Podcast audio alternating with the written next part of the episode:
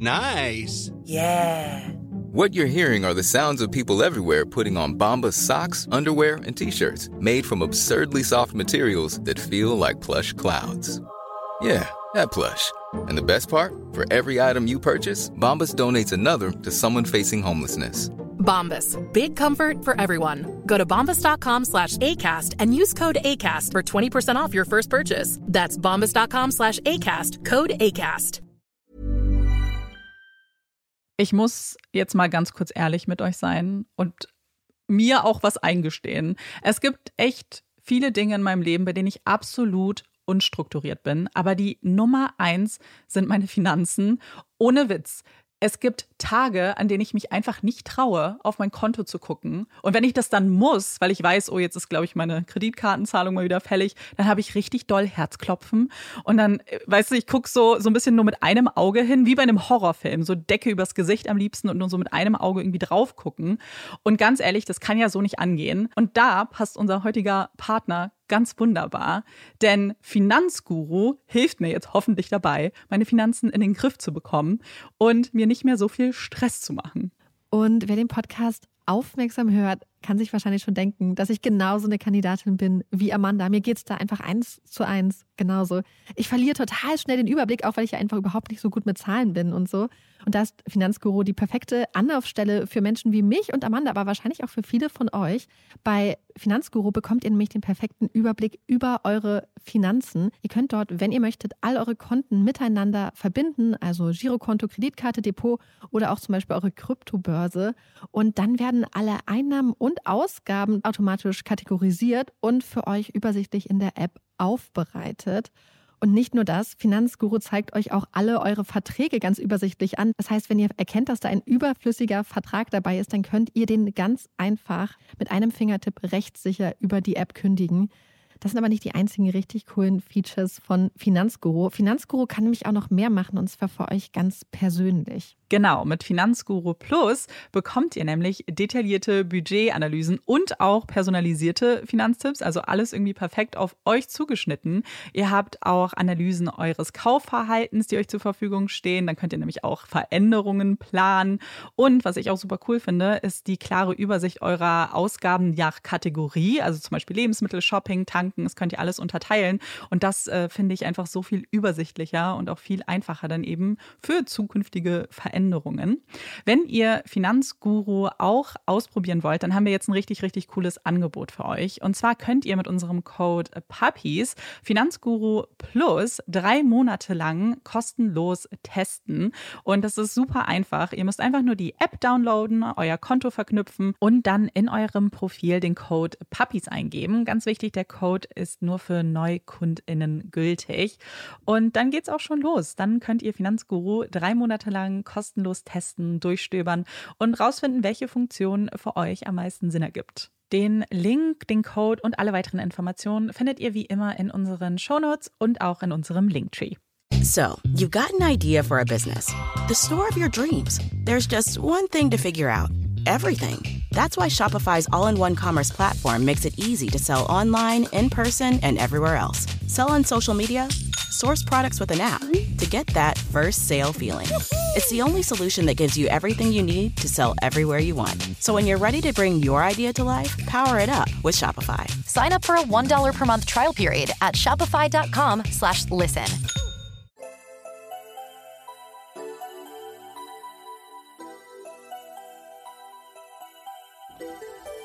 Herzlich willkommen bei Puppies and Crime, unserem True Crime Podcast. Ich bin Marike. Und ich bin Amanda. Marike und ich sitzen heute übergangsweise in einem neuen Studio. Wer uns bei Instagram folgt, der hat das auch gesehen. Da haben wir ein paar Fotos gepostet von heute. Ja, es ist ähm, eine Übergangslösung, weil das Studio gerade umgebaut wird bzw. umzieht. Und jetzt sind wir so lange in einer Wunder oder in einem wunderschönen Dachgeschossstudio. Und wenn ihr so ein bisschen Regen prasseln hört im Hintergrund, dann ist das, weil es heute ein ganz regnerischer Tag ist. Ich sitze hier, ich habe Blick auf die Nadel des Fernsehturms. Ich finde es auch witzig. Normalerweise sagen wir, oh, es ist viel zu heiß. Das können wir heute nicht sagen. Heute ist es sehr angenehm. Aber wir lassen es uns nicht nehmen, über das Wetter zu reden. genau. Und ich habe gerade wieder einmal den Fehler gemacht, dass ich direkt vor der Aufnahme Schokolade gegessen habe. Ich weiß nicht, ob wir neulich schon mal darüber gesprochen haben. Das sollte man nicht machen. Ja. Aber ich vergesse das immer. Ich stelle immer meinen Kopf auf, dann liegt da ein Schokoriegel und dann ist der auch weg. Und dann sagt Amanda Marike, du wolltest keine Schokolade essen vor der Aufnahme. Und dann Ja. ist es zu spät. Ich glaube, es ist okay. Wir machen jetzt einfach noch eine ganz kurze Pause. Marike hat heute den Fall für uns vorbereitet. Ich freue mich sehr. Ich muss einen kleinen Disclaimer direkt vorschicken, denn der Fall spielt heute in zwei skandinavischen Ländern und ich habe es verplant, meine Kontakte spielen zu lassen und mir, wie bei der koreanischen Folge, die Namen vorher aussprechen zu lassen. Deswegen entschuldige ich mich bei allen Leuten, die Dänisch oder Schwedisch können. Und ich gebe mein Bestes. Vor den Toren Kopenhagens, an der Nordspitze der Insel Ammer, liegt die kleine Halbinsel Refselyn. Im 19. Jahrhundert von der Hafenverwaltung aufgeschüttet, war sie mehr als ein Jahrhundert lang zu Hause der Werft B&W. Die Werft war einer der brummenden Motoren des Kopenhagener Hafens, wichtiger Arbeitgeber der Stadt. Nach der Insolvenz der Werft in den 90er Jahren standen die Werftsgebäude leer. Die Halbinsel war verstummt. Aber nicht lange. Die leerstehenden Flächen und Gebäude wurden schnell ein Zuhause für kreative Köpfe, Freigeister und Wohnkollektive. Wo einst Schiffe gebaut wurden, wurde nun gemalt, gebastelt, gekocht und von Utopien geträumt. Es gibt Festivals, Flohmärkte und ehrgeizige Pläne, eine bemannte dänische Rakete ins All zu schießen. Und Refselyn ist das Zuhause der 30-jährigen schwedischen Journalistin Kim Wall und ihrem dänischen Freund, dem Designer Ole Stobbe. Es ist der 10. August 2017. Ole und Kim sind voller Vorfreude auf den heutigen Abend. Sie schmeißen eine Abschiedsparty, wollen mit ihren Freunden am Pier von Refselyn grillen. Sie feiern ihren Abschied. In ein paar Tagen wird das junge Paar Europa verlassen. Es geht nach Peking. Ein Jahr lang wollen sie in der geschichtsträchtigen chinesischen Stadt leben und arbeiten. Kim liebt China, hat schon vor Jahren während des Studiums angefangen, Chinesisch zu lernen, macht gerade wieder einen Sprachkurs, um sich auf das Jahr vorzubereiten. Kim hat schon viel Zeit in China verbracht, freut sich, endlich zurückzukehren in die Stadt, wo die junge Journalistin einst ein paar weiße Stoffschuhe kaufte. Ihre sogenannten Reporterschuhe. Die Wohnung der beiden ist fast leer. Nur ein paar Gepäckstücke, darunter zwei strahlend blaue Ikea-Tüten, typisch Kim, stehen in den leeren Räumen. Bald ist es soweit. Bald geht es los. Ein neuer Abschnitt, ein neues gemeinsames Kapitel für Ole und Kim. Aber vorher, vorher soll der Abschied gefeiert werden. Auf einem kleinen Grasstück am Kai bereiten die beiden den Grill, das Essen und die Getränke vor. Die Abendsonne scheint. Langsam trudeln die ersten Freunde ein. Plötzlich leuchtet Kims Handy-Display auf. Eine Nachricht. Krass. Auf diese Nachricht hatte Kim lange gewartet, aber die Hoffnung wohl schon fast aufgegeben. Es ist eine Nachricht von Peter Matzen, einem dänischen Tüftler und Bastler, ein Exzentriker, der U-Boote und Raketen baut. Im ganzen Land bekannt als Peter Submarine oder Rocket Matzen. Matzen ist kein einfacher Charakter, aber jemand, der viele Menschen fasziniert. Sein erklärtes Ziel seit Jahren ist es, die erste bemannte dänische Rakete ins All zu schießen und so Dänemark als Raumfahrernation zu etablieren. Jedoch ist Matzen nicht der Einzige mit diesem Ziel. Er befindet sich im Dauerrennen, im Dauerwettstreit mit einem Kollektiv namens Copenhagen Suborbitals. Matzen war einst einer der Gründer von Copenhagen Suborbitals. Nach viel Streit und einigen grundlegenden Meinungsverschiedenheiten verlässt Matzen die Gruppe jedoch, zieht in den Hangar gegenüber, bastelt nun in Sichtweite seiner alten Kollegen und Weggefährten an seiner ganz eigenen Rakete. Der Hangar befindet sich auf Ref Selyn, nicht weit von Kim und Oles Zuhause. Es ist ein skurriler Wettstreit, das Raketenrennen von Ref Selyn. Ein Wettstreit, der Kims journalistisches Interesse geweckt hat. Vor einigen Monaten, im Frühjahr, hatte sie angefangen, sich ein bisschen einzulesen, einige ehemalige Weggefährten zu interviewen. Sie pitcht die Idee an einige Magazine und Zeitungen und schickt wieder und wieder Kontaktanfragen an Matzen. Doch die Anfragen bleiben unbeantwortet. Will Matzen nicht reden? Hm. Aber Kim ist hartnäckig, wie es sich für eine gute Journalistin gehört. Sie findet heraus, dass sie die ganze Zeit an die falsche Nummer geschrieben hatte. Na dann, dann schreibt sie die richtige Nummer an. Und jetzt, an diesem schönen Abend im August, an ihrem Abschiedsabend, die Einladung. Ob Kim Lust hätte, Matzen auf seinem U-Boot zu interviewen? Matzens Hangar liegt ganz in der Nähe. Sie will einmal schnell vorbeischauen, persönlich mit ihm reden. Ich bin gleich wieder da. Nach einer halben Stunde kommt Kim aufgeregt zurück. Sie könnte heute Abend Matzen interviewen und eine Runde in seinem selbstgebauten U-Boot, der UC-3 Nautilus, fahren. Soll ich? Es ist eine einmalige Chance. In wenigen Tagen sind sie weg. Morgen sind sie auf einer Hochzeit eingeladen. Wenn nicht jetzt, wann dann? Oder die Sonne scheint, das gemeinsame Grillen. Kim ist hin und her gerissen. Und auch Ole schwankt. Eigentlich würde er seine Freundin so gerne begleiten. Einmal gemeinsam U-Boot fahren. Einmal durch den Öresund tauchen. Kims Geschichte, ihre Arbeit auf der einen, ihre Abschiedsfeier auf der anderen Seite. So schwer. Aber es ist ja nur für ein paar Stunden.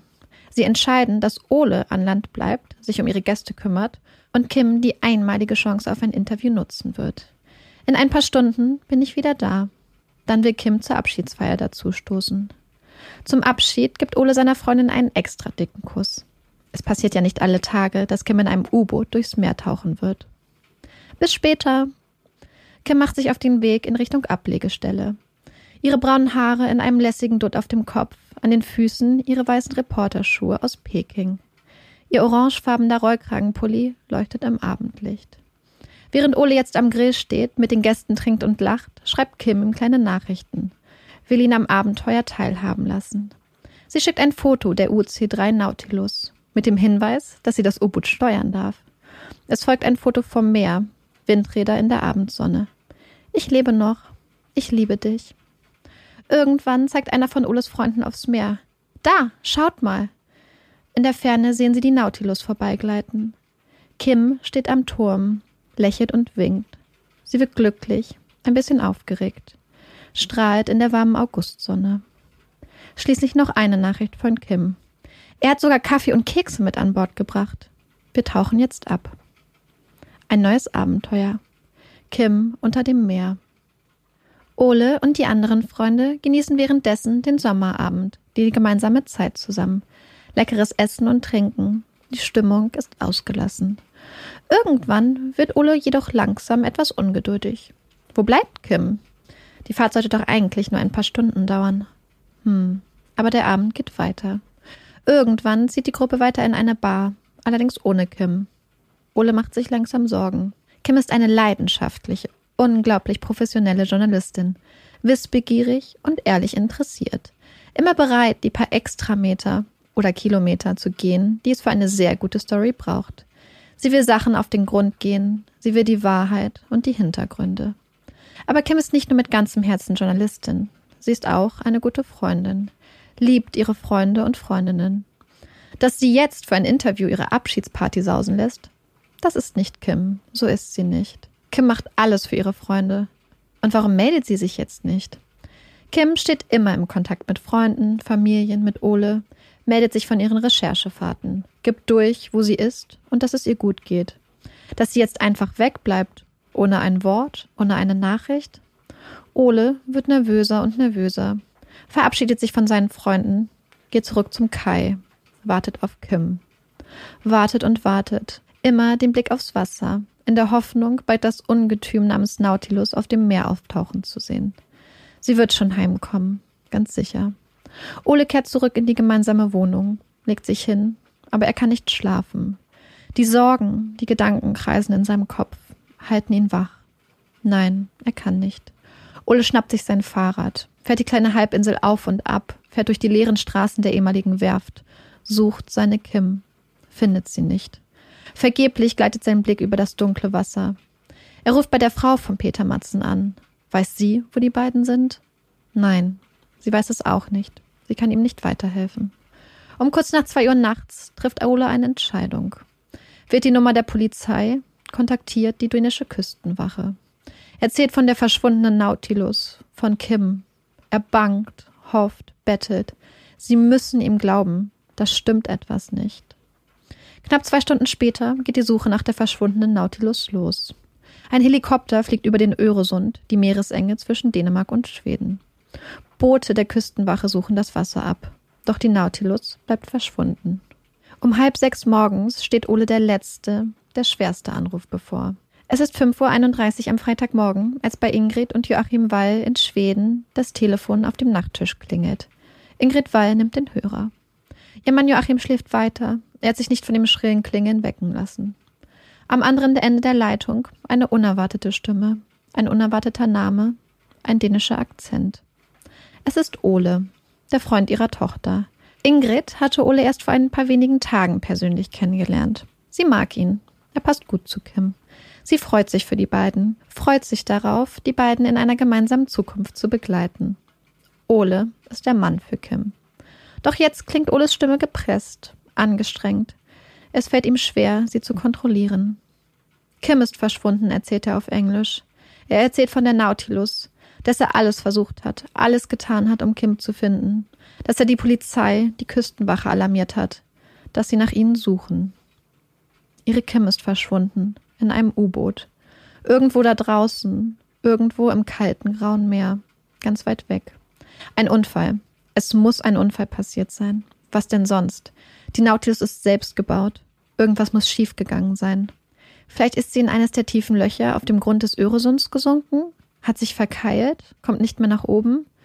Wenn sie da unten irgendwo feststecken, wie lange raucht dann der Sauerstoff? Wie lange kann man an Bord eines U-Bootes aushalten, überleben? Fragen über Fragen schwirren durch Ingrids Kopf. Wo ist Kim?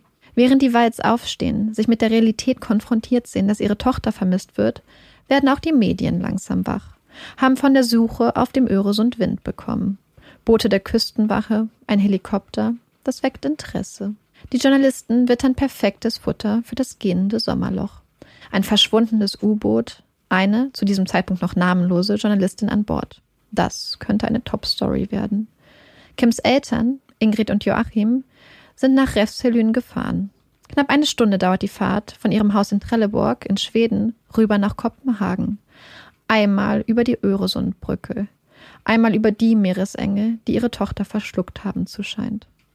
Sie wollen vor Ort sein, irgendetwas tun. Aber viel kann man dann nicht tun, nur warten. Versuchen, die Gedanken zu zähmen. Um 10.30 Uhr morgens klingelt schließlich das Handy. Es gibt Neuigkeiten. Die Suchmannschaften konnten Kontakt zur Nautilus herstellen. Es ist alles in Ordnung. Alles okay. Das U-Boot tritt jetzt die Rückfahrt in den Hafen an. Nach Stunden der Sorge ist der Spuk nun endlich vorbei. Kims Familie und ihr Freund Ole können ausatmen. Puh, alles in Ordnung. Erleichterung macht sich breit. Was für ein Abenteuer. Unglaublich. Doch die Erleichterung kommt zu früh. Denn um 11 Uhr, kaum eine halbe Stunde nach dem ersten Kontakt mit der Suchmannschaft, sinkt die Nautilus plötzlich. Sinkt auf den Boden des Meeres. Man sagt ihnen, dass eine Person gerettet wurde, dass eine Person von einem Ausflugsboot aus dem Wasser gefischt werden konnte. Eine Person. Es ist Peter Matzen, nicht Kim. Nicht ihre Tochter. Wo ist Kim? Die Angst kehrt zurück, macht sich in Bauch und Herzen breit. Während Peter Matzen im dunkelgrünen Camouflage-Overall von Bord des kleinen Motorbootes an Land geht, oder er stolpert, sind Fernsehteams und Journalisten vor Ort. Ob es ihm gut gehe, ruft eine Journalistin. Ja, Matzen gibt den Daumen hoch. Ja, alles okay. Nur ein paar kleine technische Probleme. Der Ballasttank. Peter Matzen steht vor den Journalisten, in der Hand eine Wasserflasche, eine zusammengeknüllte goldsilberne Rettungsdecke in der Armbeuge. Er erzählt und berichtet, Matzen erzählt später, dass er Kim am Abend vorher an Land abgesetzt habe. Kim soll an Land sein? Aber warum meldet sie sich nicht? Kim findet immer einen Weg. Warum ist sie nicht nach Hause gekommen? Sie muss doch wissen, dass man sie von überall abgeholt hätte. Kim hatte nie Scheu, in schwierigen Situationen um Hilfe zu bitten. Das kann nicht sein. Irgendwas stimmt nicht.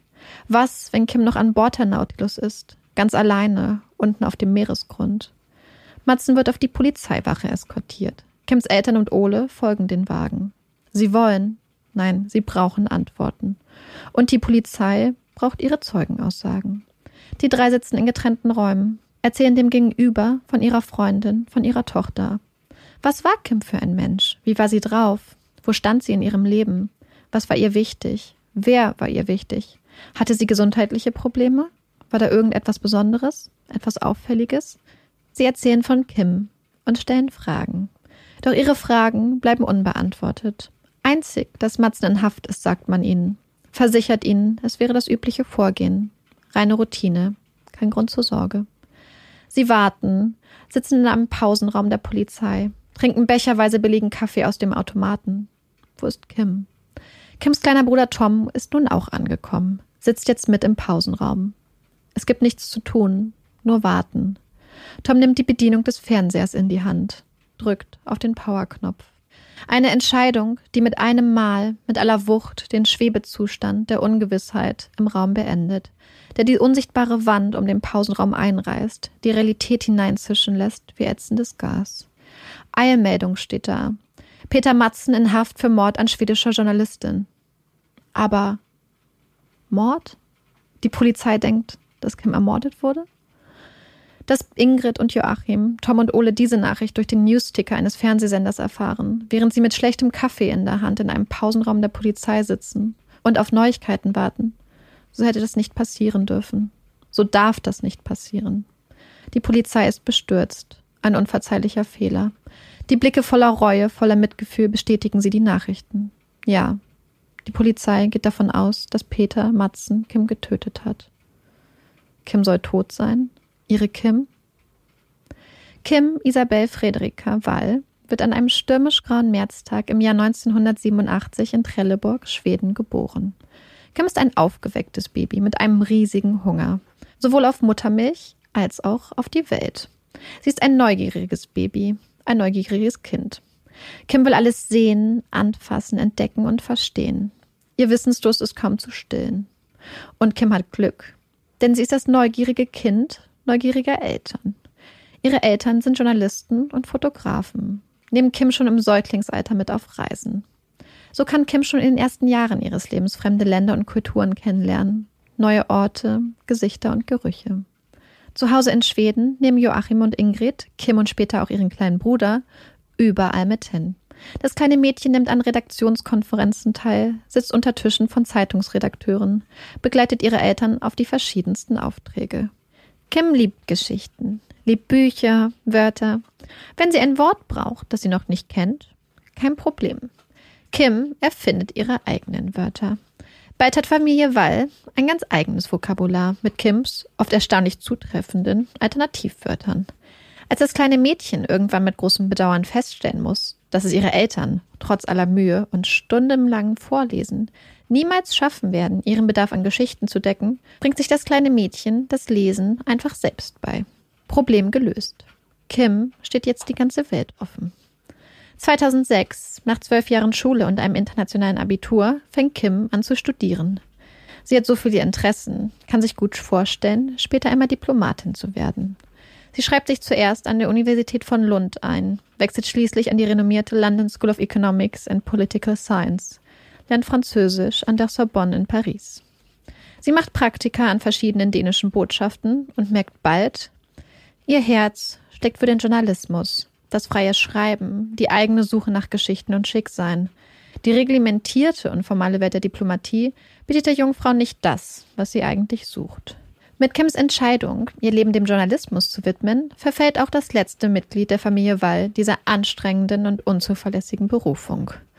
Nun ist auch sie, wie schon ihr kleiner Bruder Tom, der als Fotojournalist arbeitet, ein hoffnungsloser Fall, schätzt Kim einmal in einer Rede. Ihren Master macht Kim an der School of Journalism der Columbia University in New York. Kim liebt das Schreiben, nutzt ihre Geschichten, ihr Talent, um auf Geschichten und Stimmen von Menschen aufmerksam zu machen, die weniger privilegiert sind, deren Geschichte sonst vergessen oder überhört werden würde. Sie will ihre Privilegien nutzen, will ihren Teil dazu beitragen, dass die Welt ein kleines bisschen besser, ein kleines bisschen gerechter wird. Sie hält verschiedene Auszeichnungen, ihre Artikel erscheinen in internationalen Zeitungen. Sie schreibt für die New York Times, den Guardian, The Atlantic. Kim arbeitet unermüdlich. Sie schreibt über ehemalige Folterkammern in Uganda, berichtet von kleinen Inseln im Pazifik, die durch US-amerikanische Atomwaffentests radioaktiv kontaminiert wurden.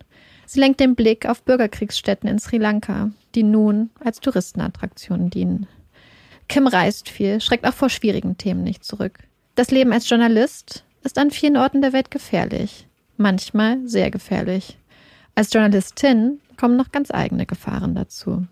Kim traut sich, geht für ihre Geschichten ins Risiko. Ja, aber immer bedacht, gut überlegt, hat eine Fortbildung zum Journalismus in Krisengebieten gemacht. Sie ist vorsichtig, vertraut ihrem Bauchgefühl, ihrem Training. Mit ihrer harten Arbeit und ihrem Talent hat Kim es nun mit 30 Jahren geschafft, als junge Frau in die Oberliga des Journalismus aufzusteigen. Und jetzt sagen sie, Kim sei tot? Ermordet in Dänemark, im sicheren Europa, so nah an ihrem Zuhause. Sie sagen, Kim sei tot, aber noch fehlt von ihr jede Spur. Am nächsten Tag, den 12. August, gibt die Polizei der bis dato unbekannten verschwundenen Journalistin einen Namen. Die ganze Welt weiß nun, dass es Kim ist, die verschwunden ist. Familie Wall steht nun im Fokus der Öffentlichkeit. Sie veröffentlichen eine Pressemitteilung, wollen ihrer Tochter ein Gesicht geben. Sie sollen mehr sein als ein potenzielles Opfer. Sie schreiben, dass sie glauben und hoffen, dass Kim bald wohlbehalten und sicher nach Hause zurückkehren wird.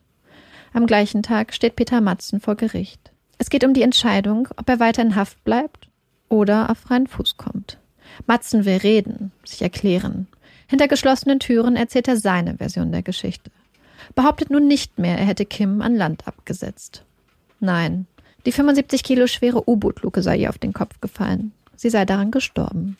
Er habe sie nach einer gewissen Zeit der Schockstarre schließlich in Seemannstradition im Öresund beerdigt. Das Gericht entscheidet, Matzen bleibt in Haft. Der Vorwurf lautet auf fahrlässige Tötung. Kim wird nicht sicher wieder nach Hause kommen. Sie wird nicht in ein paar Tagen mit Ole gemeinsam nach Peking ziehen. Wird nie wieder mit ihren weißen Reporterschuhen an den Füßen und ihren geliebten japanischen Muji-Gelstiften in der Tasche auf der Suche nach der perfekten Geschichte durch fremde Länder und Städte laufen. Die Geschichte von Matzen, dass Kim von der Turmluke erschlagen wurde, dass er sie auf hoher See bestattet habe, stößt Kims Familie komisch auf. Warum hat er keine Hilfe gerufen? Niemanden benachrichtigt? Warum hat er zuerst gelogen? Und warum hat er sich angemaßt, Kim selbst zu beerdigen? Da draußen, in der Tiefe, so weit weg von den Menschen, die sie lieben, von den Menschen, die sie liebte. Am Sonntag, den 13. August, wird die Nautilus vom Meeresboden geborgen und an Land gebracht. Man pumpt über 30.000 Liter Wasser aus dem U-Boot, durchsucht die Nautilus, findet nichts. Von Kim fehlt weiter jede Spur. Aber die Polizei entdeckt etwas anderes. Es gibt offensichtliche Anzeichen dafür, dass die Nautilus nicht, wie von Matzen behauptet, durch ein technisches Problem sank. Nein, alles spricht dafür, dass Matzen selbst seine Nautilus im Öresund versenkte. Kims Schicksal bewegt die Menschen in Schweden, in Dänemark und auf der ganzen Welt. Ihre Familie erhält unzählige Nachrichten. Die Menschen teilen Erinnerungen mit ihnen. Kleine Puzzleteile aus Kims Leben. Kleine Spuren, die Kim im Leben und in den Herzen anderer Menschen hinterlassen hat. Ein wunderschönes Mosaik, ein Leben voller Liebe. Die Menschen schicken Blumen zur Familie Weil nach Trelleburg, wollen irgendwie ihr Mitgefühl ausdrücken. Am Strand, nicht weit vom Haus der Walz, hat eine Nachbarin ein Herz aus Steinen gelegt. In der Mitte Kims Name. Fast jeden Tag beim Spazierengehen mit Hund Iso laufen Joachim und Ingrid an Kims Herz vorbei. Es wird ein wichtiger Ort für sie. Ein Zeichen, das Trost spendet. Die Suche nach Kim geht weiter. Am Montag, den 21. August, findet ein Fahrradfahrer auf einer kleinen Insel einen Torso. Der Torso wird in die Rechtsmedizin gebracht. Er weist Stichwunden auf, war mit Metallteilen beschwert. Er sollte nicht gefunden werden. Ein DNA-Test bringt die traurige Gewissheit. Der Torso ist Kims. Sollte auch nur ein Fünkchen Hoffnung es geschafft haben, bis jetzt zu überleben, so erlischt das Fünkchen mit diesem Fund. Kim ist tot. Die Obduktion ergibt, dass Arme, Beine und Kopf vorsätzlich abgetrennt wurden. Während der Spätsommer in den Herbst übergeht, die Tage dunkler und das Meer rauer wird, setzt die Polizei ihre unermüdliche Suche weiter fort. Jetzt sind auch Leichenspürhunde aus Schweden beteiligt, fahren jeden Tag mit ihren menschlichen Teammitgliedern in kleinen Schlauchbooten aufs Meer, halten die Nase in die frische Brise, suchen nach menschlichen Überresten im Meer. Ingrid und Joachim freuen sich, dass die Hunde nun im Team sind. Sie vertrauen ihnen, ihren besonderen Fähigkeiten. Sie lieben Hunde, lieben ihren Familienhund Iso, der jeden Tag sein Bestes gibt, um Trost zu spenden und der das Leben am Laufen hält. Matzen bleibt in Haft, bleibt bei seiner Version der Geschichte, die Luke, der Unfall, die Seebestattung. Am 6. Oktober, gut zwei Monate nach Kims Verschwinden, findet die Polizei ihren Kopf in einer Plastiktüte. Auch sie beschwert mit einem Metallstück. In einer anderen Plastiktüte findet man ihre Kleidung sowie ein Messer. Auch ihre Beine werden, beschwert mit Metallrohren, gefunden. Später findet man auf dem Boden des Öresunds eine Säge. Mehr als einen Monat später, Ende November, findet das Suchteam schließlich Kims Arme, auch die beschwert. Auch sie sollten nicht gefunden werden. Jetzt ist Kim vollständig. Endlich. Kim kann zur Ruhe gelegt werden. Die Funde bringen Matzen in Bedrängnis, denn der Schädelfund widerspricht seiner Aussage, Kim wäre von der Turmluke erschlagen worden. Eine entsprechende Schädelfraktur fehlt. Matzen ändert nun seine Geschichte. Es könnte sein, dass Kim an einer Kohlenstoffmonoxidvergiftung an Bord der Nautilus verstorben wäre. Es könnte sein. Es sind harte Monate für Kims Familie, aber das Leben geht weiter. Sie haben keine Wahl, müssen sich um Hund Iso kümmern, das Haus in Schuss halten, haben Termine und Rechnungen zu bezahlen. Das Leben geht weiter. Und auch die Arbeit der Polizei. Die monatelange Suche ist nun abgeschlossen. Aber es wird weiter untersucht, befragt, ermittelt. Man versucht so gut wie möglich die Tat an Bord zu rekonstruieren, Beweise zu sammeln, zu verstehen, was wirklich geschah. Geleitet werden die Ermittlungen von Jens Möller-Jensen, ein Mann, der alles gibt. Stets erreichbar, selbst zu Unzeiten, stets professionell, präzise und sachlich, aber auch empathisch und zutiefst menschlich. Die Walz vertrauen ihm. Wissen, dass Kim bei ihm in den besten Händen ist. Er ist immer für ihre Eltern da. Manchmal drängt sich fast die Frage auf, wann dieser Mann überhaupt schläft. Oder ob er schlafen kann. Der Fall berührt ihn. Er führt Kims Familie durch die schweren Monate, steht Rede und Antwort und gibt ihnen auch jetzt Halt im Chaos. Denn am 8. März 2018, am Weltfrauentag, ist es soweit. Der Prozess gegen Peter Matzen beginnt. Die Anklageschrift, die bereits am 16. Januar verlesen wurde, umfasst Mord, Sexualstraftaten, Grabschändung sowie Verstöße gegen das Seerecht. Das internationale Medieninteresse am Prozess und auch am Angeklagten ist riesig. Dicht an dicht sitzen die 100 für den Prozess akkreditierten Journalisten im Gericht. Zeitungen und Fernsehsender aus 16 Ländern haben ihre Reporter geschickt. Alle wollen ihn sehen. Peter Rocket Matzen, den verrückten Erfinder, den Raketenbauer, den Mörder. Aber sie sind auch da, um sie zu sehen. Ingrid, Joachim, Tom und Ole. Alle Augen auf ihn, alle Augen auf sie. Jede Regung beobachtet und analysiert. Joachim und Ingrid sitzen an diesem Tag mit einem Ziel im Gericht. Dem Mörder ihrer geliebten Tochter einmal in die Augen blicken. Ansonsten haben sie nichts für den Mann über. Er ist ihnen egal, gleichgültig, verdient weder ihre Kraft noch ihre Aufmerksamkeit. Was bringen Groll, Hass und Rachegelüste? Ihre Kim bringt sie ganz sicher nicht zurück. Und jetzt sitzen sie da im Gerichtssaal unter glitzernden Kronleuchtern und den wachsamen Augen ihrer Journalistenkolleginnen und Kolleginnen warten auf die Richterin und ihre Schöffen, merken gar nicht, dass er ihnen auf einmal gegenüber sitzt. Ist er das? Er sieht so anders aus. Die Haare in einer anderen Farbe, auf der Nase eine klobige schwarze Brille. Ja, ich glaube, das ist er. Er schaut in ihre Richtung. Ihre Blicke treffen sich. Er erkennt. Sie erkennen.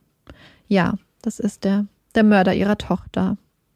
Peter Matzen erblickt am 12. Januar 1971 in Dänemark das Licht der Welt.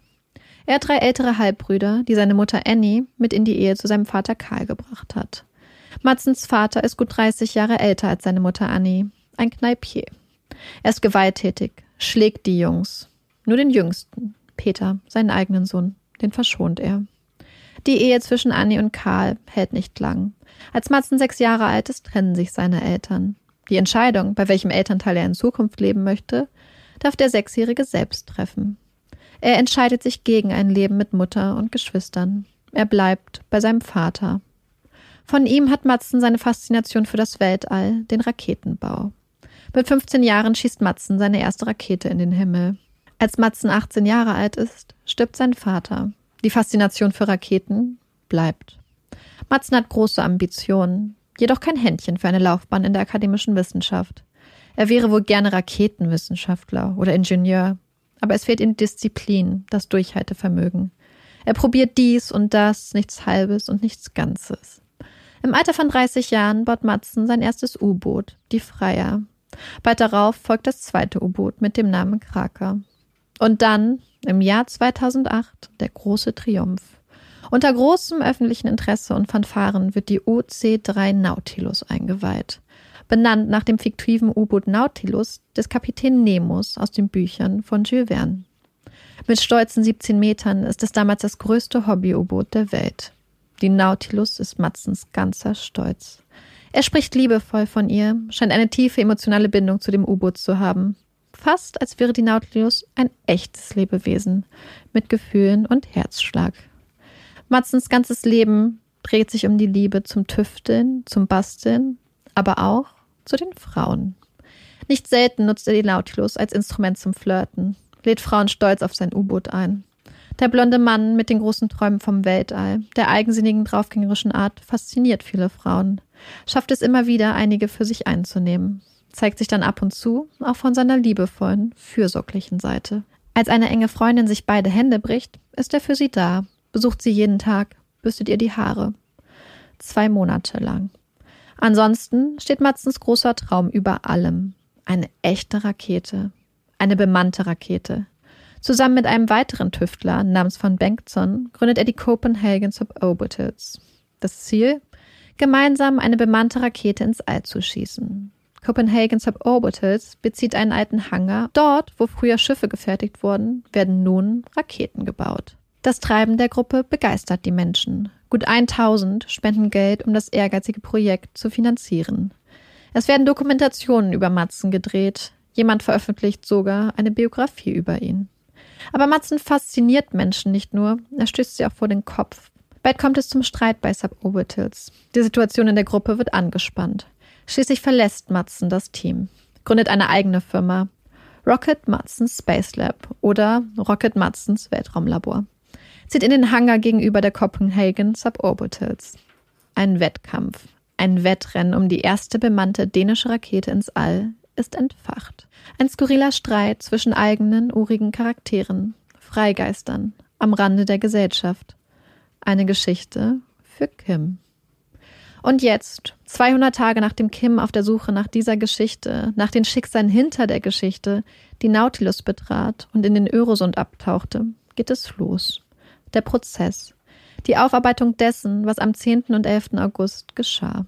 Matzen bleibt bei seiner Version der Ereignisse. Kim sei wohl an einer Kohlenstoffmonoxidvergiftung gestorben. Warum er das sagt? Aus Rücksicht auf ihre Angehörigen, sagt er zunächst. Die Wahrheit würden sie wohl nicht aushalten. Rücksicht.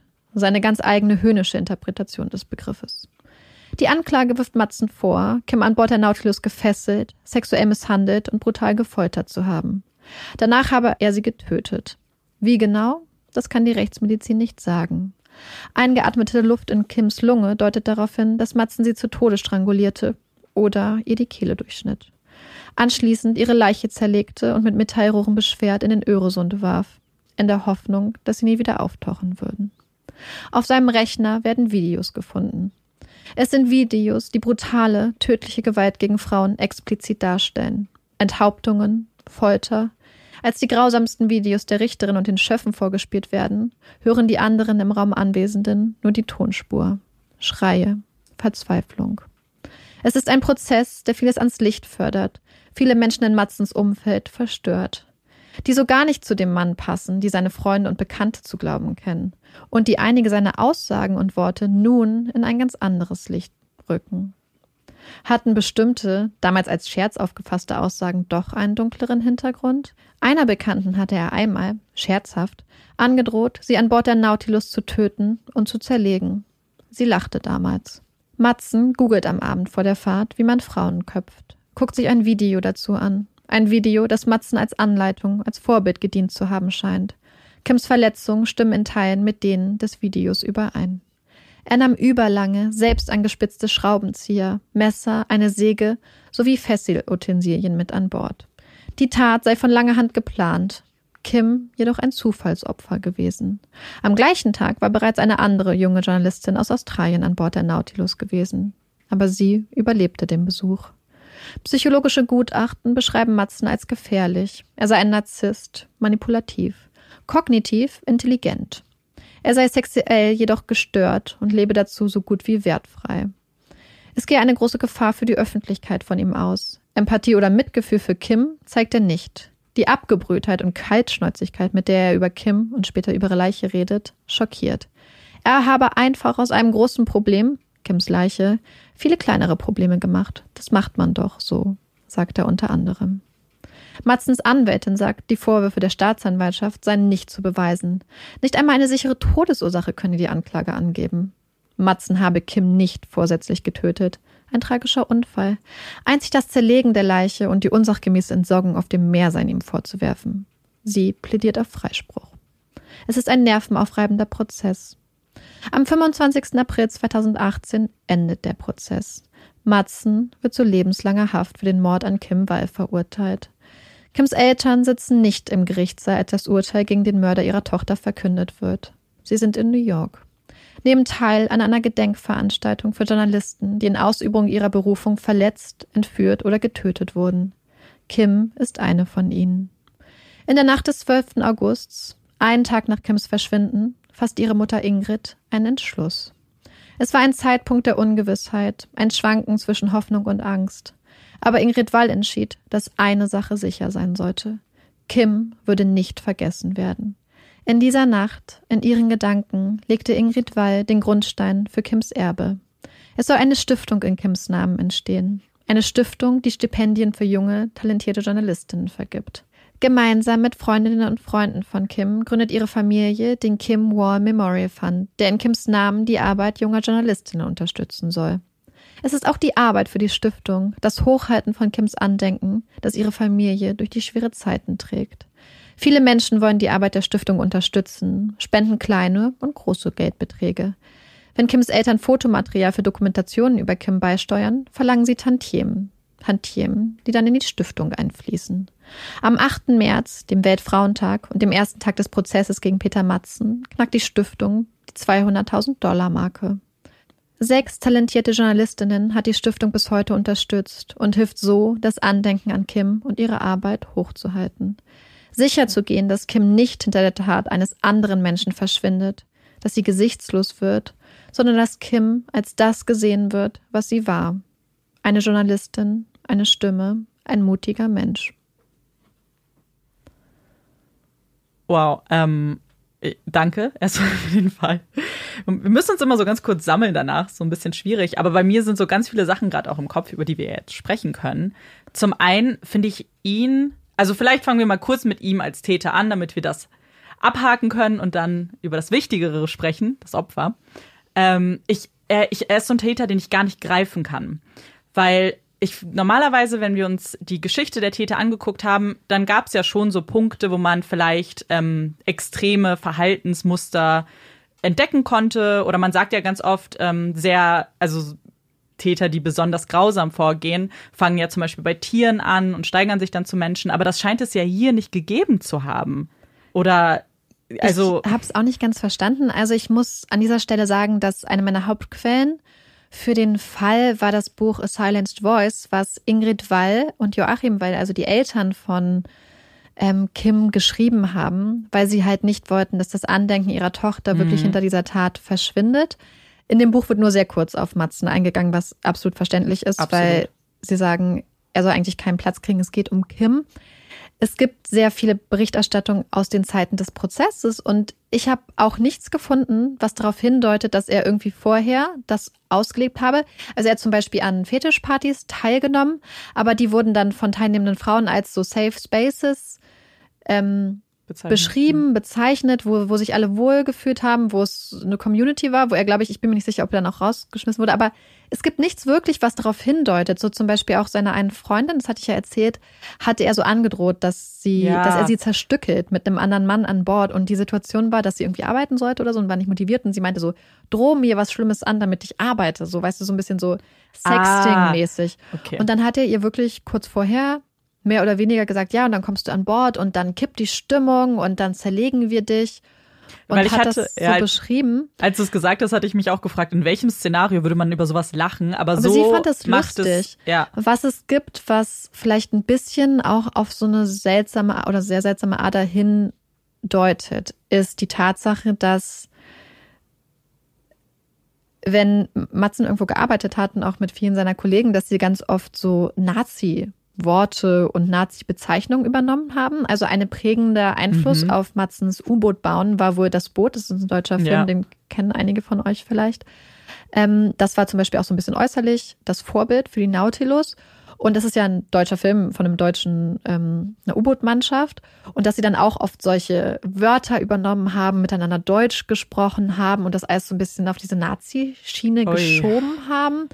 Das ist natürlich, aber es ist noch ein anderer Schritt zu so einer Ja. super sadistischen Tat mit sehr viel Folter. Wie ich auch beschrieben hatte, viele Leute, die ihm näher standen, meinten auch, er war ein ganz liebevoller Typ, ganz nett. Ähm, natürlich ein streitsüchtiger Charakter manchmal auch, aber wohl lieb. Ein, einer der Männer, der meine Dokumentation über ihn gedreht haben, hat gesagt, er ist ein ganz toller Mann, er ist, er trinkt nicht, er ist nicht gewalttätig, er arbeitet gut, hat aber auch gesagt, er ist sauer auf Gott und die Welt. Also es ist ein bisschen zwiespältig, aber es ist ein Charakter, der sehr schwer zu fassen ist.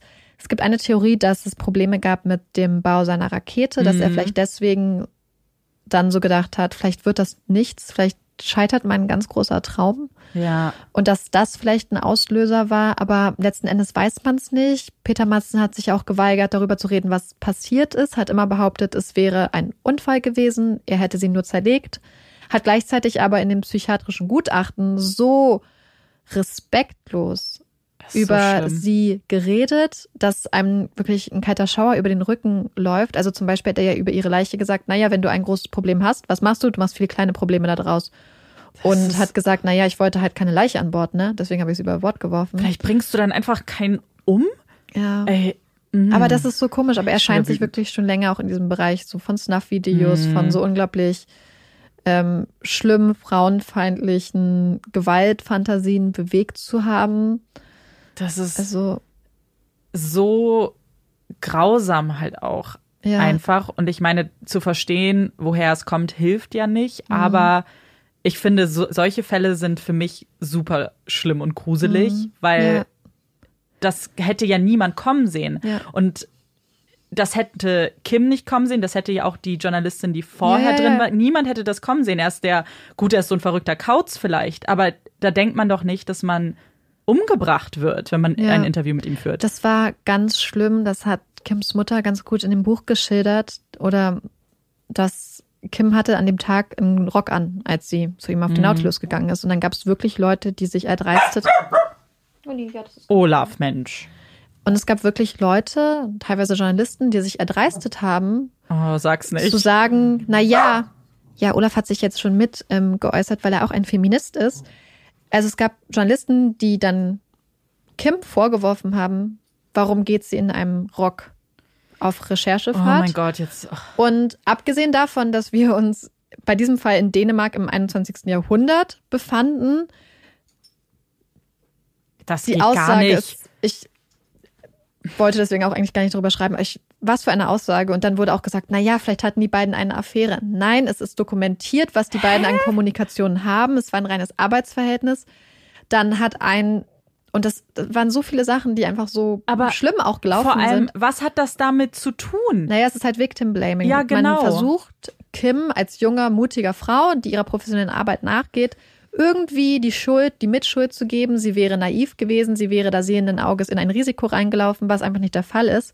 Es gab zum Beispiel sogar einen ähm, Journalisten, der geschrieben hat, also es war so, dass man, als man ihren Torso gefunden hatte, beziehungsweise schon davor die Familie um DNA-Proben gebeten hatte. Also einmal um eine Haarbürste und um eine Zahnbürste, um das dann abzugleichen im Fall, dass man ihre Leiche findet.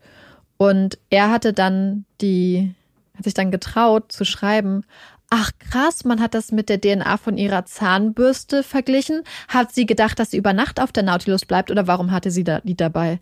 Warum auch immer er gedacht hat, sie hätte die Zahnbürste mit an Bord der Nautilus genommen, ist nicht klar. Und teilweise haben sich dann andere Journalisten damit entschuldigt, dass sie mit dem schwarzen Humor, dass sie den schwarzen Humor quasi benutzen, um mit diesem schweren Thema umzugehen. Aber dann haben Mhm. ähm, Ingrid und Joachim Wall auch beide gesagt, naja, wenn ihr denkt, dass ihr das braucht, um damit klarzukommen, überlegt euch, was die, Ja, wie es der Familie genau. geht, die damit jeden Tag klarkommen muss, dass ein geliebter Mensch weg ist. Und dass schwarzer Humor und Witze auf Kosten von Kim einfach nur wehtun.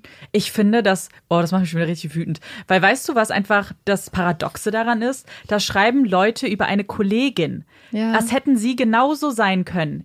Jeder Ja. hätte so eine Interviewchance wahrgenommen. Jeder hätte da Ja. landen können. Ob Rock oder was weiß ich, ist sowas von egal. Und das ist so schlimm, weil wenn man sich, wenn man ganz kurz die Rollen nur tauschen würde, ich würde doch auch nicht wollen, dass man so über mich schreibt. Ja. da- Oder über, über eine Schwester, über eine Tochter, über Ja. einen Bruder. Und ja, das war halt eines der Probleme. Aber wobei man sagen muss, dass wohl insgesamt die schwedischen Medien eigentlich Mhm. sehr oder mehr empathisch damit umgegangen sind als beispielsweise die dänischen. Also da scheint es ein kleines ja. Gefälle gegeben zu haben. Was an dem Fall aber total positiv hervorzuheben ist, ist die Polizeiarbeit. Ähm, Kims Eltern haben gesagt, dass die Kommunikation mit der Polizei, abgesehen von diesem ersten Ja. krassen Fauxpas, sage ich mal, unglaublich gut war, dass sie sich toll aufgehoben gefühlt haben, dass die Polizei danach Wert darauf gelegt hat, Sachen genau so zu machen, dass es für die Angehörigen am besten ist, ihnen alles zuerst zu kommunizieren, bevor es an die Presse geht, war teilweise morgens um 5 Uhr schon für die Familie erreichbar, hat gesagt, hey, ruft mich zu jeder Nachtzeit an, ich bin für euch da. Die haben wohl ganze Arbeit geleistet, haben mehrere Monate auf dem Öresund gesucht, mit Ja. Hunden, sind jeden Tag rausgefahren in kleine Schlauchbooten. Also das ist wirklich ein Fall, wo auch die Tatsache, dass die Polizei und die Küstenwache schon nach zwei Stunden nach den beiden gesucht haben, nach der Nautilus, ist ja, wir kennen es ja aus Fällen, wo es anders ist.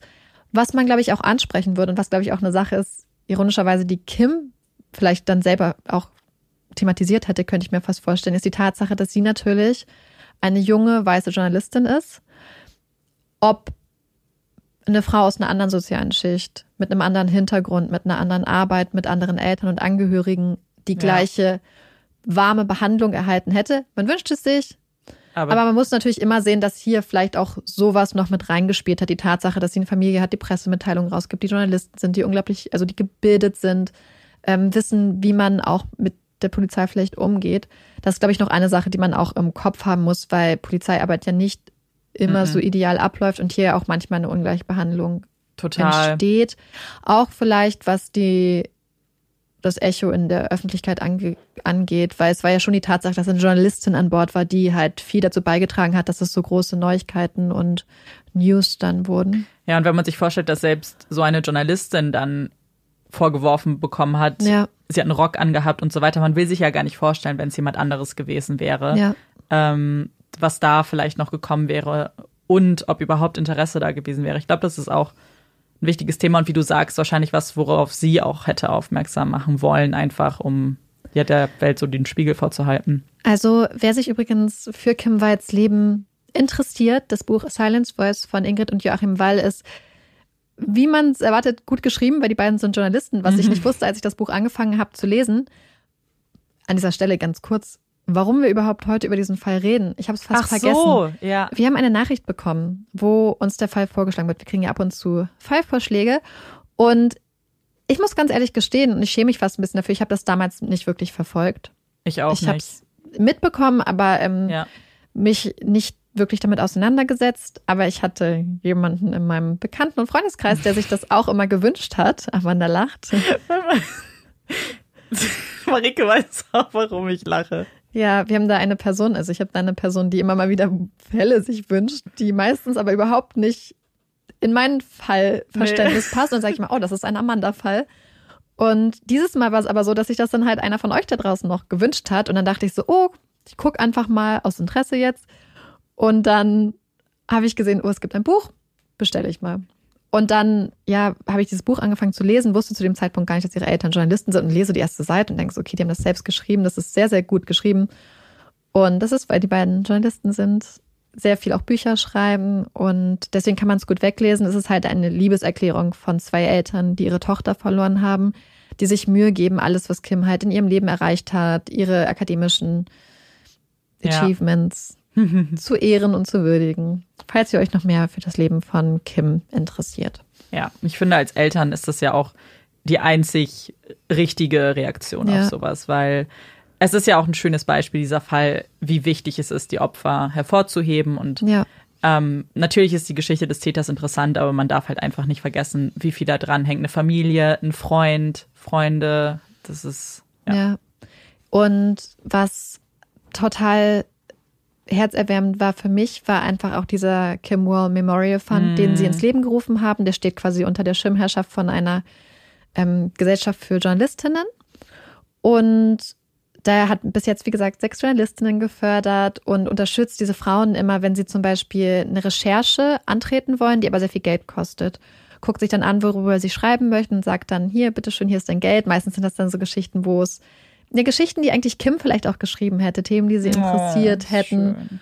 Und das finde ich ganz toll. Und ihr Bruder Tom hat auch ausgerechnet, dass stand damals, wie hätte der Fund noch 40 Jahre lang weiterarbeiten können.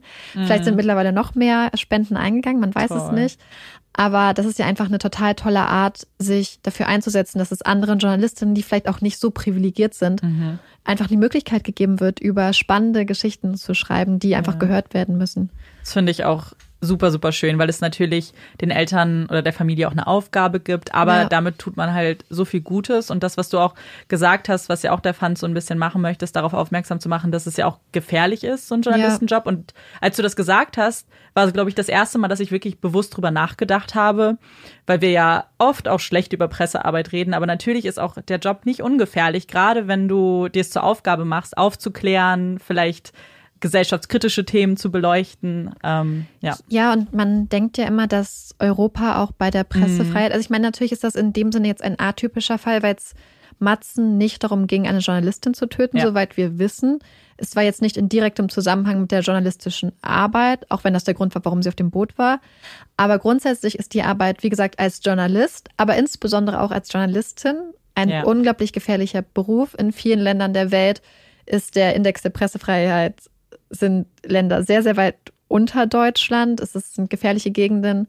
Kim hat deswegen ja auch in, ich meine, Uganda das Training gemacht für gefährliche mhm. Rechercheumfelde, für Arbeit Spannend. in Krisengebieten, wie man damit umgeht, wenn man zum Beispiel entführt wird, attackiert wird, etc.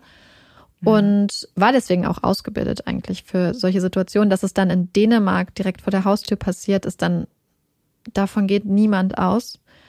Aber mhm. selbst in Europa haben wir in den letzten Jahren mehr und mehr Fälle gesehen und mitbekommen, wo Journalisten und Journalistinnen, die sich beispielsweise gegen Korruption eingesetzt haben und da an Stellen gepiekst haben, ja. die gefährlich, aber wichtig waren, die dann ihr ja umgebracht wurden und ermordet wurden. Also das darf man auch nicht vergessen, dass mhm. Europa auch wieder unfreundlicher und gefährlicher für Journalisten und Journalistinnen wird. Absolut. Danke für den wirklich spannenden Fall und Jetzt möchten wir quasi den zweiten Teil unseres Podcasts eröffnen. Und wer uns länger hört, der weiß, was jetzt kommt. Und zwar unsere Puppy Break. Yay! Ich habe eine Puppy Break vorbereitet. Beziehungsweise habe ich eine zugeschickt bekommen. Und wenn ich ich sage, meine ich, wir haben eine zugeschickt bekommen. Und dann hat Amanda sich die gemobst. Ja, genau. Und zwar hat uns die liebe Ellie eine Nachricht zugeschickt. Ellie studiert Sonderpädagogik, ist bald fertig und sie hat uns von einer ganz tollen Erfahrung berichtet, die sie mit Hunden gemacht hat. Und zwar hat sie uns was zu Schul- bzw. Lesehunden geschickt. Und eigentlich ist es ein bisschen selbsterklärend, wofür diese Hunde da sind, aber ich erkläre es natürlich trotzdem kurz. Es ist ein Konzept, das eigentlich aus Nordamerika kommt, also den USA und Kanada. Und da ist es nämlich relativ gängig, dass Hunde einmal die Woche entweder in Schulen, Bibliotheken, manchmal auch in Kindergärten kommen und eben die Kinder unterstützen sollen. Und sie unterstützen sie unter anderem beim Lesen, denn was Hunde nämlich ganz gut machen, was wir Menschen nicht so super können, ist nicht zu kritisieren. Hunde sind einfach da und hören zu. Und es gibt Studien, die beweisen, dass es Kindern überdurchschnittlich viel leichter fällt, einem Hund vorzulesen, weil dieser ihm einfach nur zuhört und keine Einwürfe macht, weil gerade Kinder, die vielleicht unsicher sind, die nicht ganz so viel Selbstvertrauen haben, wenn sie zum Beispiel korrigiert werden ähm, oder kritisiert werden, eben an Selbstvertrauen verlieren oder auch Hemmungen aufbauen und sich dann irgendwann gar nicht mehr trauen vorzulesen und vielleicht sogar nie einen richtigen Spaß fürs Lesen entwickeln. Und das ist ja super traurig. Aber man hat eben auch festgestellt, dass diese Lesehunde diese Hemmungen auch einfach wieder lösen können, weil sie einfach nur da sind und zuhören. Und dann habe ich natürlich ein bisschen weitergeschaut. Was ist, was für Rassen eignen sich denn als Schul- oder Lesehund? Und eigentlich alle. Es geht weniger um die Rasse als um den Charakter des Hundes. Es ist halt wichtig, dass der Hund ruhig ist, nicht nervös wird, weil das natürlich kontraproduktiv wäre für die Kinder. Und was ganz spannend ist, die Hunde bekommen auch einen Begleiter mit auf dem Weg. Also die Kinder sitzen nicht unbedingt mit dem Hund alleine da, sondern es ist noch ähm, eine Person anwesend, die natürlich immer schaut, dass es dem Hund auch gut geht, dass es nicht zu viel Stress ist für den Hund. Und was ich gelesen habe, was ich auch ganz spannend fand, ist, der Begleiter darf, wenn das gewünscht ist von dem Kind oder den Lehrern, auch einschreiten. Also zum Beispiel, wenn das Kind sehr, sehr schnell liest, dann darf er sagen, möchtest du das vielleicht noch ein bisschen langsamer lesen, damit Olaf das versteht. Also es ist mal ganz wichtig, dass man diesen Hund im Vordergrund nimmt, weil für Kinder total spannend. Es ist eben eine ganz andere Wahrnehmung, wenn man eben sagt, der Hund hat es nicht verstanden, als sagt, ich habe es nicht verstanden. Und das fand ich äh, interessant. Und dann gibt es eben auch die klassischen Schulhunde, die kommen dann eben in Klassen und die haben noch eine andere Rolle, die ich auch sehr interessant fand. Und zwar sollen die die Atmosphäre so ein bisschen bändigen. Also gerade, weil Hunde ja auf Lautstärke sehr schnell reagieren.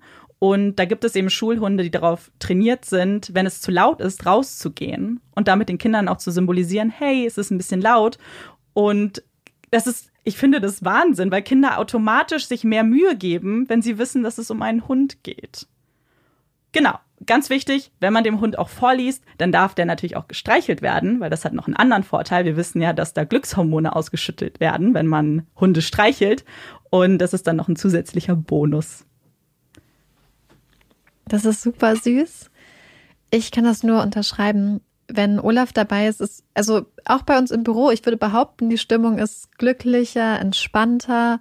Und ich muss auch sagen, wenn wir zum Beispiel oder ich für Fälle recherchiere, hilft Olaf mir, weil zum einen geht man halt viel mhm. spazieren, das heißt, man hat viel Zeit drüber nachzudenken, wie man Sachen formuliert. Und zwischendurch muss man immer Pausen machen, um kurz mit Olaf zu spielen oder ja. sein süßes Gesicht anzugucken und seinen Bauch zu streicheln. Und dann danach hat man ein, fällt es einem einfach, finde ich, auch leichter weiterzumachen. Ja. Also nochmal so als Bonus. Ich bin mir auch sicher, dass es funktioniert. Wir haben uns da ja im Büro, als wir noch im Büro waren, fast so ein bisschen so einen Spaß draus gemacht, wenn wir wussten, dass große Deadlines anstehen. Dann bin ich oder Marike manchmal eine Runde gelaufen, haben wir gesagt, hey, wer braucht Kuscheleinheiten? Und dann haben sich ganz viele auch gefreut, dass sie einfach nur ganz kurz den Hund streicheln können. Ähm, genau, was ich noch sagen wollte, erstmal ganz lieben Dank an Ellie, dass sie uns das zugeschickt hat. Und was sie nämlich noch gemacht hat, ist, sie hat uns so eine kleine persönliche Geschichte erzählt, weil sie das nämlich auch in der Praxis mit angesehen hat, bei einem Praxissemester. Und da hat sie nämlich gesagt, dass es einen Jungen in der Klasse gab, der sehr introvertiert war, auch lernbeeinträchtigt und eben sehr in sich gekehrt, hat gar nicht laut vorgelesen, weil er sich das nicht getraut hat.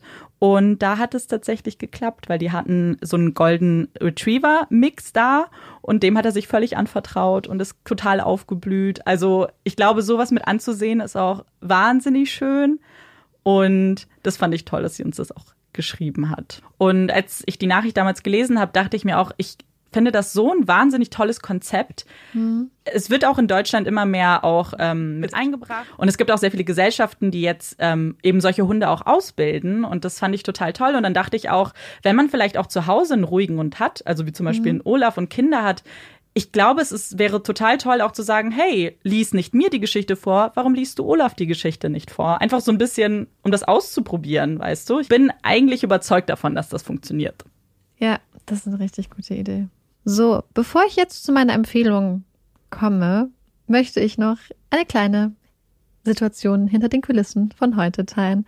Wir sind ja im neuen Studio und sagen wir es mal so, es ist noch nicht alles ganz eingerichtet. Amanda und ich haben aber Essen bestellt. Ich habe mir einen Wrap bestellt. Amanda hat sich eine Bowl bestellt. Mhm. Was keine gute Idee ist, nope. wenn man kein Besteck vor Ort hat. Ihr könnt euch nicht vorstellen, wie wir hier auch saßen und das hier auseinandergenommen haben, um zu gucken, ob hier irgendwas ist, woraus ich mir Besteck basteln könnte. Antwort nein. Antwort nein, es gab gar nichts. Und am Ende habe ich es war so ein äh, Dressing dabei und so eine ganz kleine Schale. Und die Schale war dann mein Löffel vor allem. Und wer euch kennt, weiß, dass ich Löffel hasse. Das war ja schlimm. Jetzt hatte Ganz Amanda schlimm. den ultimativen Löffel. Es, war, es waren dramatische Szenen, die sich hier abgespielt hat, bevor Amanda dann gesagt hat, egal, Ich Vor- nehme die Schüssel. Als Ja. Löffel. Vor allem, weil ich ja eigentlich auch die war, die so großen Hunger hatte. Ja, die ganze Mhm. Zeit Angst, dass während Marikes Vortrag mein Bauch krummelt. Also Und- falls es gekrummelt hat. Ja, dann war das mein Bauch. Ja, aber ich habe gedacht, ich teile diese kleine Ja. Story hinter den Kulissen mal mit euch und lasse euch teilhaben. Vielleicht habt ihr auch solche Geschichten. Da wäre ich, Ja. das würde mich ja interessieren. Wo man mal improvisieren musste. Ich glaube, in Zukunft sollten wir immer so Sporks dabei haben. Diese Mischung aus Ja. Spoon und Fork. Amanda lacht, weil ich gerade, ich habe mein Handy an so einer Schnur und ich schleudere das gerade herum, aber ich habe es gar hab- nicht gemerkt. Ja, vor allem, ich frage mich, warum du das machst und habe Angst, dass es mir gleich ins Gesicht Nee, das ist fest in der Verankerung. ja, besser ist. Ich habe das gar nicht gemerkt. Ich habe einfach so lassemäßig mein Handy durch Ja. den Raum gesprungen. Und ich guck so völlig entgeistert und frage mich, was tust du da? Der Abend ist spät. Es ist wirklich spät. Ja. So, Empfehlung. Empfehlung. Ich habe mir vor einiger Zeit mal die Zeit genommen und ab und zu eine Serie geschaut. Und die Serie möchte ich euch allen empfehlen. Sie ist neu bei Netflix und mich hat das Cover irgendwie total angemacht. Ich dachte so, oh yes, das muss ich gucken. Und die Serie heißt Teenage Bounty Hunters und geht um die beiden Zwillingsschwestern Blair und Sterling, die irgendwo in den Südstaaten in den USA leben. Und durch ein paar kleine Zufälle zu Kopfgeldjägerinnen werden und mit einem Kopfgeldjäger namens Bowser zusammenarbeiten. Ein sehr interessantes Trio. Und es ist eine ganz lustige Serie, weil es geht um Mädchen, Teenagerinnen, die auf eine sehr streng christliche Schule gehen, mit ganz strengem Wertekodex, die gleichzeitig in einer sehr gehobenen Schicht in den Südstaaten leben. Wer sich so ein bisschen mit Südstaaten in den USA auskennt, kann sich das vielleicht ein bisschen vorstellen. Gleichzeitig Kopfgeldjägerinnen sind, ähm, mit den typischen Teenager-Problemen zu kämpfen haben. Und das Ganze ist so toll umgesetzt. Es ist von den Machern, die auch Glow und Mm. Orange is the New Black gemacht haben. Cool.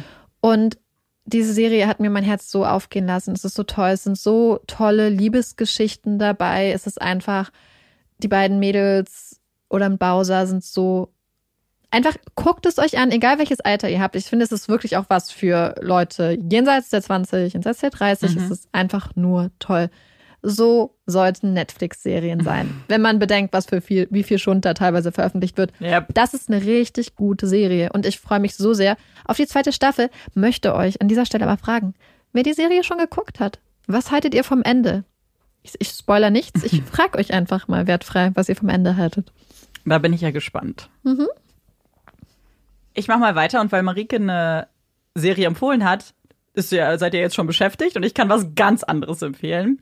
Und zwar bin ich letztens mal wieder Zug gefahren, was ich lange nicht gemacht habe. Und dann ist mir was aufgefallen und ich musste direkt daran denken, dass das eine super Empfehlung wäre, weil ich mir gewünscht hätte, dass mir das mal jemand vorher empfohlen hätte. Und zwar, als ich meine Tickets gebucht habe, war es noch so früh, dass ich einen Sparpreis hatte. Und dann ist mir aufgefallen, hm, das erste Klasse-Ticket ist 10 Euro teurer. Und da ist schon eine Sitzplatzreservierung dabei. Also eigentlich nur 5 Euro, weil ich mache immer eine Sitzplatzreservierung. Und gut, dachte ich mir, das investiere ich mal. Und Leute, beste Entscheidung überhaupt. Wenn ihr mal die Chance habt, für so kleines Geld einfach von zweiter auf erste Klasse hochzustufen, macht das. Das ist jeden Cent wert. Ich hatte einen Vierer mit Tisch komplett für mich. Mein ganzes Abteil habe ich mir, glaube ich, mit vier Leuten geteilt. Es war ruhig. Man hat so viel Abstand überall zum Tisch, zum Nachbarn dahinter.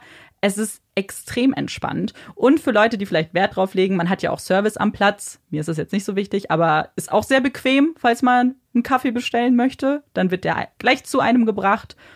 Und ganz ehrlich, die größte Empfehlung überhaupt. Alleine, weil weniger Menschen. Bei was gibt es Schlimmeres als volle Züge?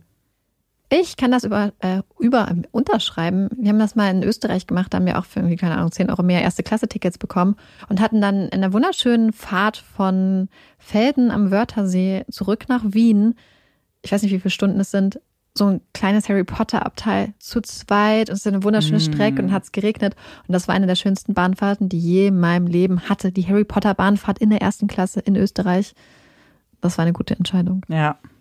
Und jetzt mache ich auch direkt die Überleitung zu unseren Hot Takes, weil meiner hat auch was mit Zugfahren zu tun. Ihr merkt, Zugfahren hat mich einfach sehr geprägt. Und zwar war die Fahrt schön und gut, aber es gab auch eine Sache, über die ich mich sehr, sehr, sehr aufgeregt habe. Und da kam wieder so ein Trauma hoch, weil es nicht das erste Mal war. Und zwar, mein Hottake für heute ist, man setzt sich gefälligst nicht auf reservierte Sitzplätze. Und damit meine ich explizit die Sitzplätze, wo eine Strecke steht. Nicht Bahn Comfort oder gegebenenfalls freigeben, sondern die, wo schon eine Strecke draufsteht, wo es sehr wahrscheinlich ist, dass jemand kommen wird und sich hinsetzen wird. Weil ich einfach diese Diskussion satt habe. Es sind nicht mal immer Diskussionen, aber dass ich als diejenige, die sich einen Sitzplatz reserviert, Geld dafür in die Hand nimmt, jemanden aufmerksam machen muss darauf, dass das mein Sitzplatz ist, dann noch warten muss, dass der jetzt mal seine Sachen wegräumt, dann aufsteht, ich die ganzen Leute hinter mir aufhalte, die dann schnauben, weil sie wütend sind, dass ich hier den Verkehr aufhalte. Das, ich, ich verstehe nicht, warum das auch Leute machen. Und mir ist das so oft passiert. Ich fahre so selten Zug. Meine Statistik ist bestimmt 50 Prozent sitzt da jemand. Ja, das ich, finde ich auch schlimm, weil ich es auch nicht mag, Leute auf ihre Fehler aufmerksam zu machen oder beziehungsweise Leute in so einer Situation anzusprechen. Ich meine, du kennst mich, ich ja, mag ich, keine Konfrontation, deswegen finde ich sowas ganz schlimm und ich mag es auch nicht, wenn Leute in meinem Bereich sitzen. Also in dem Sinne, wenn ich mag einfach nicht so wirklich Leute um mich rum. Das hört sich jetzt sehr menschenfeindlich an, ist aber einfach so und deswegen wäre das auch mein Horror. Ich weiß nicht. Ich frage mich dann auch so ein bisschen, warum. Weil mhm. mir wäre das mega unangenehm, auf einem Platz zu sitzen, wo die Wahrscheinlichkeit sehr hoch ist, dass da jemand kommt und das, also mir wäre das unangenehm, aber ich habe immer das Gefühl, die Leute sind krass abgebrüht und ich werde immer als die Blöde dargestellt, weil ich auf meinen Sitzplatz möchte, den ich mir reserviert habe. Und ich weiß nicht. Ich wünschte auch, ich hätte gerne eine Erklärung einfach, warum. Erklärt es Amanda. Gibt wenn, es da Wenn Leute? ihr das seid, ja. wenn ihr auf diesen Plätzen sitzt. Vielleicht wart ihr die Person, die Amanda bitten musste aufzustehen und die ihren Sitz voll gekrümmelt hat. Ja, ich habe ja das, so, weil ich hatte Marike natürlich davon erzählt. Da war es aber auch in der ersten Klasse und da gab es genug andere Plätze, weil dann habe ich mich auch einfach woanders hingesetzt, weil die hatten wirklich den ganzen Vierer vollgekrümelt, hatten ihre Koffer da stehen, hatten ihre äh, Stadtführer Berlin-Reisen da ausgepackt, ihre Brötchen, ihre Säfte. Bis ich da gesessen hätte, wäre ich wahrscheinlich in Berlin angekommen. Also dann habe ich natürlich gesagt, bleibt jetzt sitzen und ich suche mir was anderes. Aber und dann, ich finde es immer so witzig, dass die Leute dann immer so tun, so, oh, das habe ich gar nicht gesehen. Hä? Hm. Also klar, manchmal sind die Anzeigen auch kaputt. Ich glaube, das dass manche ja Leute auch. das aber auch vielleicht Leute, die vielleicht nicht auf Bahn fahren, das nicht verstehen. Ja, das kann natürlich sein. Hm. Die sind natürlich jetzt raus, also rausgenommen. Aber ich, ich habe schon auch das Gefühl, dass es da Leute gibt, die es einfach krass drauf ankommen lassen, weil die Situation ja. hatte ich nämlich auch. Das war Weihnachtszug, also sowieso schon sehr, sehr voll. Und da haben auch so zwei Leute sich gegenübergesetzt und gesagt, na ja, wir gucken mal, ob jemand kommt. Nee, warte doch dann, bis du aus dem Bahnhof raus bist. Danach kannst du ja immer noch gucken. Ja. Ja, was vielleicht auch für, Hundebesitzer Kinder vielleicht man, also ich zum Beispiel gucke, wenn ich mir einen Sitzplatz reserviere, immer, dass es ein Platz ist, wo Olaf möglichst seine mhm. Ruhe hat, wo er ein bisschen Platz hat neben mir, wo er nicht mitten im Gang ist, wo nicht die ganze Zeit Leute direkt über ihn laufen, mehr oder weniger. Und da Neulich saß ich dann im falschen Zug und habe gedacht, hm, die Sitznummer passt nicht zu dem, was ich reserviert hatte. Und habe ich gemerkt, dass ich im IC saß statt im ICE. Hab's dann aber auch erst kurz vor Ende der Fahrt gemerkt. War genauso schnell, weil ich scheinbar ohne auf die Anzeige zu gucken zu früh in den Zug eingestiegen war. Das war ein bisschen peinlich. Aber es hat geklappt. Ich bin sicher angekommen. Aber an dieser Stelle ganz anderes Thema, aber also mhm. nicht ganz anderes Thema, aber noch dazu, was ich ganz schlimm finde von ja. der Bahn aber. Ja wenn man einen Hund mitnehmen möchte, bei der Bahn, bezahlt man ja den halben Preis. Man bucht ein Kinderticket für den Hund. Was fast keiner weiß, das darf man nicht online machen. Beziehungsweise es ist so. Wenn man online das Ticket für seinen Hund buchen möchte, zum halben Preis, muss man, kann man es online buchen, kriegt dann aber das Papierticket nach Hause geschickt. Das heißt, man kann es nicht spontan machen. Oder man muss es am Automaten kaufen. Da gibt es dann immer keinen Sparpreis. Das heißt, teilweise bezahle ich für Olaf genauso viel wie für mich. Statt. Ich verstehe nicht warum. Warum ja, kann ich nicht, nicht ein Hundeticket kaufen oder einfach ein Kinderticket, wo ich Olaf Hund eintrage? Wo ist der Unterschied? Warum kann ich nicht für meinen Hund ein Ticket online kaufen, sodass ich vom eher vom Sparpreis profitiere? Was ist nicht. der Unterschied zwischen einem Hund und einem Kind? So einfach aufs Ticket bezogen, jetzt nicht was Menschenrechte angeht. nee, aber vor, vor allem fast das Gegenteil, weil das Kind sitzt ja noch auf einem Platz, während ja. 100 nicht mal einen Platz, äh, während 100, wenn Olaf nicht mal einen Platz blockiert. Ja, und das hat mich neulich sehr wütend gemacht. Liebe Bahn, Erklärt Liebe. Bahnentscheidungsträger, wenn ihr hier zuhören solltet, bitte, bitte führt die Option ein, das Ticket für Hunde online buchen zu können und dass man das Ticket auch selber ausdrücken kann und es einem nicht zugeschickt wird. Einfach für ein bisschen mehr Spontanität beim Reisen mit dem Hund. Das würde ich mir sehr dolle wünschen. Ich glaube, spätestens an diesem Punkt ist jedem klar, dass wir nicht gesponsert sind von der Bahn. Liebe Bahn, wenn ihr das ändert und uns sponsoren möchtet, dann Macht erstmal das klar Ja. mit den Tickets. So, aber das war jetzt Amandas Hot Take. Bevor ich mit meinem Hot Take weitermache, es ist immer lustig. Ich fange, glaube ich, mittlerweile Sachen immer an. Bevor ich das mache, möchte ich noch das sagen. Ich Ja. habe ein sehr großes Redebedürfnis. Social Distancing bedingt. Möchte ich mich bedanken für die ganzen super guten Hinweise bezüglich der Geschenke. Geschenktüten, super Idee, sich die Sachen beim Versandhändler einpacken zu lassen, werde ich das nächste Mal auf jeden Fall ausprobieren. Das würde mir den Arsch retten. Vielen lieben Dank an euch draußen. Ich habe einen Hottag und ich greife ein bisschen unserer Musikfolge vorweg. Die haben wir ja irgendwann noch mal auf dem Plan, wollen wir irgendwann noch mal machen. Ich finde, dass von mehr oder weniger mehr älter erwachsenen Leuten oft unterschätzt wird, was für gute Popmusik Girl- und Boygroups produzieren. Beziehungsweise nicht produzieren, aber rausbringen. Liegt dann ja an den Prozenten. Ich finde zum Beispiel One Direction hat unglaublich gute Musik. Ich finde Little Mix aus England ist eine unglaublich unterschätzte Band. Was für gute Musik und was für eigene Musik machen sie auch. Und was für toll produzierte Popmusik ist das bitte. Aber auch früher Atomic Kitten, die Sugar Babes. Das ist richtig gute Musik, richtig tolle Popmusik. Es ist eigen, es ist innovativ. Ich finde, dass man nicht unterschätzen sollte, was für tolle Musik diese Menschen rausbringen und wie sie das Popgeschäft beleben und bereichern. Weil ich habe das Gefühl, dass viele Leute immer so ein bisschen die Nase rumpfen, wenn es um so One Direction geht, Little Mix, Fifth Harmony, die ja weiß ich nicht, was bei denen mittlerweile geht. Aber man darf es nicht unterschätzen. Da sind, und ich rede jetzt nicht mal über NSYNC und die Backstreet Boys, weil das ja nochmal was ganz anderes, Ja. oder die Spice Girls. Da sind sehr, sehr begabte Menschen teilweise dabei. Da stehen super Teams dahinter. Ja, ich glaube, dass einfach viele automatisch so einen Casting-Stempel bekommen und Ja. so ein bisschen, wobei der Stempel ja auch irgendwie Quatsch ist, weil am Ende heißt es nur, dass sie durch eine Show zusammengemischt wurden, vielleicht, keine Ahnung. Und ich glaube, es spielt auch mit ein, dass viele einfach Pop immer belächeln. Ja. Die Kategorie Pop ist dann immer, ich weiß nicht, ob es immer noch so ist, aber früher durfte man sich ja nicht mal trauen zu sagen, dass man Pop hört, wenn man gefragt wurde, und was hörst du so? Weil dann war gleich so, hö, hö, hö, also Radio. Ja, ich meine, Okay. machen wir uns nichts vor. Deutschrap ist zum großen Teil Ja. Pop mit ein bisschen Rap mittlerweile. Uh, das ist auch kontrovers. Das ist so. Finde ich ja auch gut, ja, ich auch. aber muss man einfach so sehen. Ja. Und deswegen, mein Hot Take für diese Woche ist, Girl- und Boygroups werden unterschätzt und zu Unrecht teilweise verachtet und belächelt, produzieren Klassiker, tolle Lieder und sind bei mir von keiner Playlist wegzudenken. das hast du sehr schön gesagt. Amanda weiß, dass das stimmt. Das stimmt wirklich. Also, wie immer, lasst uns eure Meinungen zu unseren Hot Takes und, Und zu der schreibt Frage da. Und eure liebste Girl Group oder Boy Group Ja, auf jeden Fall. oder gemischte Gruppe. Gab es früher auch. Ich wollte gerade sagen, Broses. das? Bros, das war cool. Ja, Ganz früher. Genau, wir freuen uns dann auf jeden Fall von euch zu lesen. Und ich glaube, es ist jetzt schon reichlich spät. Ja, wir müssen noch was schaffen. Deswegen beenden wir jetzt hiermit die Folge. Ich bin Amanda Ich bin Marike. und das ist Puppies in Crime. Tschüss.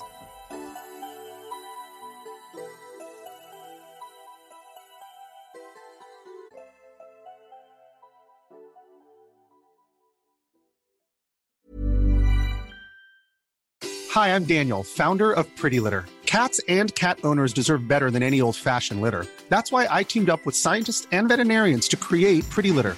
Its innovative crystal formula has superior odor control and weighs up to 80% less than clay litter. Pretty Litter even monitors health by changing colors to help detect early signs of potential illness. It's the world's smartest kitty litter. Go to prettylitter.com and use code ACAST for 20% off your first order and a free cat toy. Terms and conditions apply. See site for details.